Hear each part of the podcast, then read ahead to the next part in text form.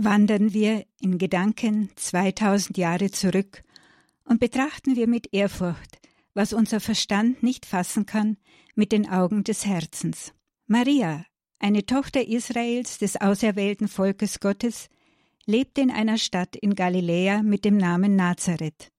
Sie war verlobt mit Josef, einem Mann aus dem Geschlecht Davids. Wahrscheinlich wohnte sie noch im Haus ihrer Eltern, und äußerlich hat sie gelebt wie alle anderen Frauen ihrer Zeit.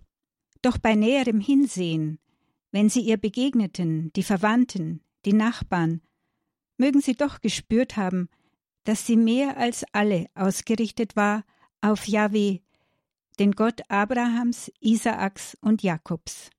Manche fühlten wohl in ihrer Nähe die Reinheit und Schönheit einer anderen Welt, einen Hauch des Paradieses um sie, die neue Eva.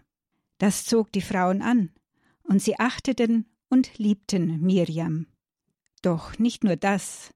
Es gab wohl die eine oder andere, die spürte, wie weit sie selbst noch entfernt ist von Reinheit und Heiligkeit und das Wesen Mariens nicht ertrug. Es war ja ein Anruf an ihr Gewissen, sich von schlechten Neigungen abzuwenden.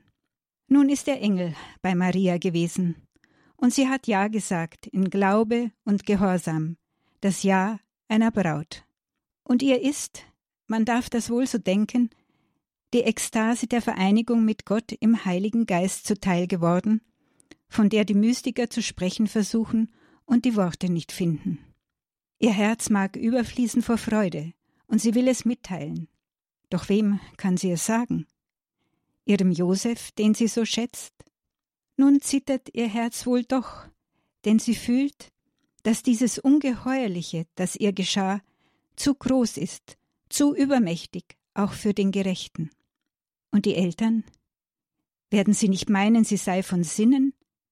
Wie es später dann ihre Verwandten von ihrem Sohn glaubten und ihn zurückholen wollten? Nun fühlt sie, dass sie mit ihrem Glauben eine Tat vollbracht hat, die sie völlig einsam macht. Sie hat geglaubt, ohne zu sehen, ins Dunkel hinein hat sie sich Gott anvertraut.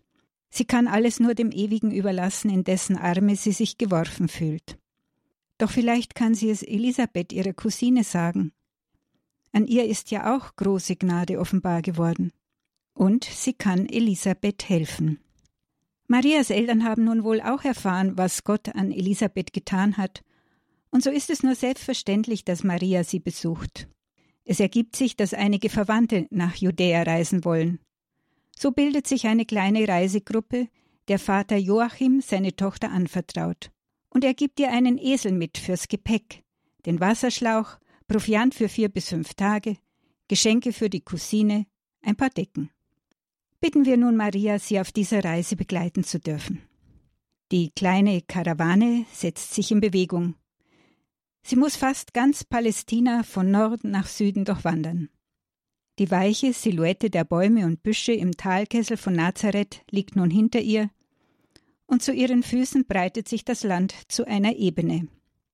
Zu ihrer Rechten erhebt sich das Kamelgebirge, dessen Schönheit von deinem Volk, Maria, besungen wird. Bald steigt der Weg an zu den Höhen Samariens. Er wird schmaler, und vorsichtig setzen die Lasttiere ihre Tritte zwischen das Geröll. Durch dorniges Gestrüpp windet sich jetzt der Pfad. In einem alten Kirchenlied heißt es Maria durch ein Dornwald ging, Kyrie eleison. Da haben die Dornen Rosen getragen, als das Kindlein durch den Wald getragen, da haben die Dornen Rosen getragen. Warum sollte es nicht so gewesen sein? Im Schoß Mariens geht Jesus nun zum ersten Mal auf Wegen der Welt. Was magst du denken, Maria? An dein Kind denkst du sicher, und dass du noch feine, weiche Stoffe weben willst, um daraus Hemdchen und Windeln zu nähen und für das Bettchen einen Vorhang gegen Mücken und Fliegen. Denkst du vielleicht daran, was sein wird, wenn du wieder nach Nazareth zurückkommst und dein Zustand sichtbar sein wird? Mirjam ist schwanger, werden sich die Leute zuflüstern und sich Blicke zuwerfen, vielsagend und schadenfroh. Du weißt, was einer Frau geschieht, wenn sie zum Zeitpunkt der Hochzeit nicht mehr Jungfrau ist, Sie wird vor die Tür des elterlichen Hauses gebracht und dort von den Einwohnern des Ortes gesteinigt. Aber du hast ja dein Leben für die Liebe riskiert. Für die Liebe, die der Heilige Geist in dein Herz gesenkt hat. Und so ist das Gesetz nun nicht mehr auf Steintafeln geschrieben, sondern in dein Herz. Am letzten Reisetag tauchen die Türme und Tempelzinnen Jerusalems auf. Und du spürst dein Herz klopfen, Maria, vor Freude über den Anblick der heiligen Stadt.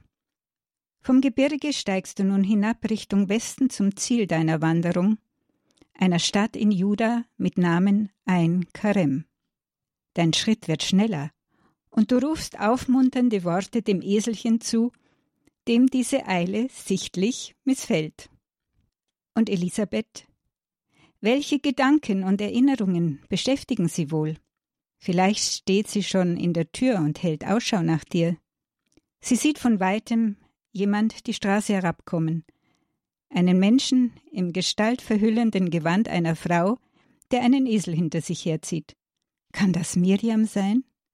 Ist es denn schon so lange her, dass sie ihre kleine Cousine auf den Knien geschaukelt hat? Und vor einigen Jahren war Miriam ja auch noch ein Kind.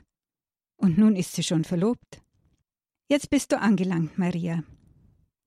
Du trittst in das Haus des Priesters Zacharias und begrüßt Elisabeth mit dem Segenswunsch gläubiger Israeliten. Friede sei mit dir. Ihr umarmt einander und schmiegt die Wangen aneinander.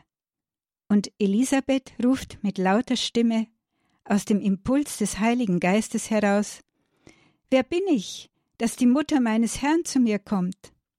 Als erster Mensch spricht sie dich, Maria, als Mutter Gottes an.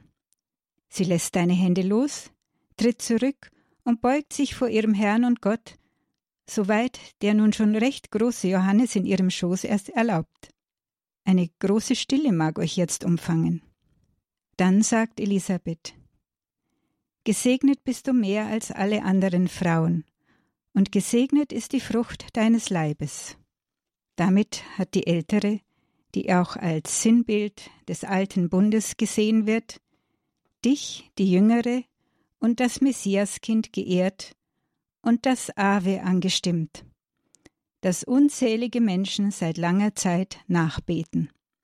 Und sie erzählt dir, dass das Kind in ihrem Leib vor Freude hüpfte, als sie deinen Gruß Maria hörte. Dabei denken wir an David, der vor der Bundeslade, vor dem Herrn, hüpfte und tanzte. Johannes der Vorläufer hüpft sozusagen schon im Leib seiner Mutter voraus, vor der neuen Bundeslade, die du bist, Maria, die den Herrn trägt.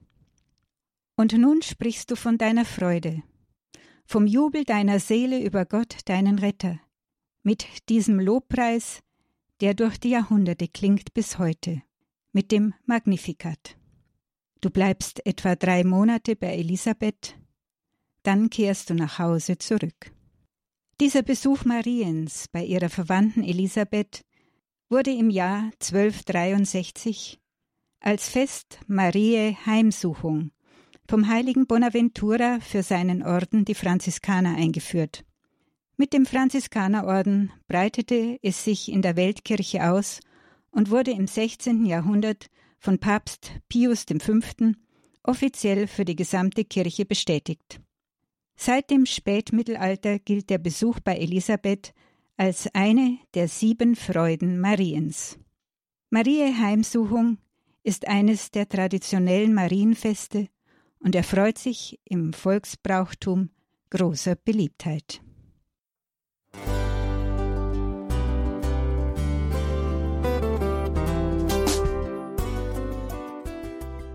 Liebe Zuhörerinnen und Zuhörer, vielen Dank, dass Sie unser CD- und Podcast-Angebot in Anspruch nehmen.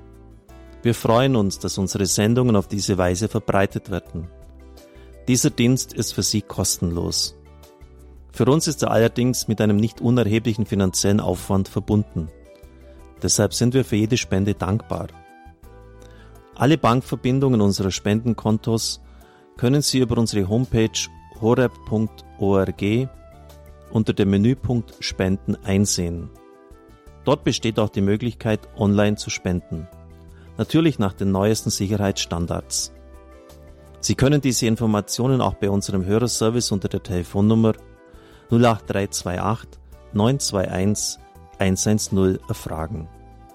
Ich wiederhole die Rufnummer 08328 921 110. Vergelt's Gott für Ihre Unterstützung. Ihr Pfarrer Kocher.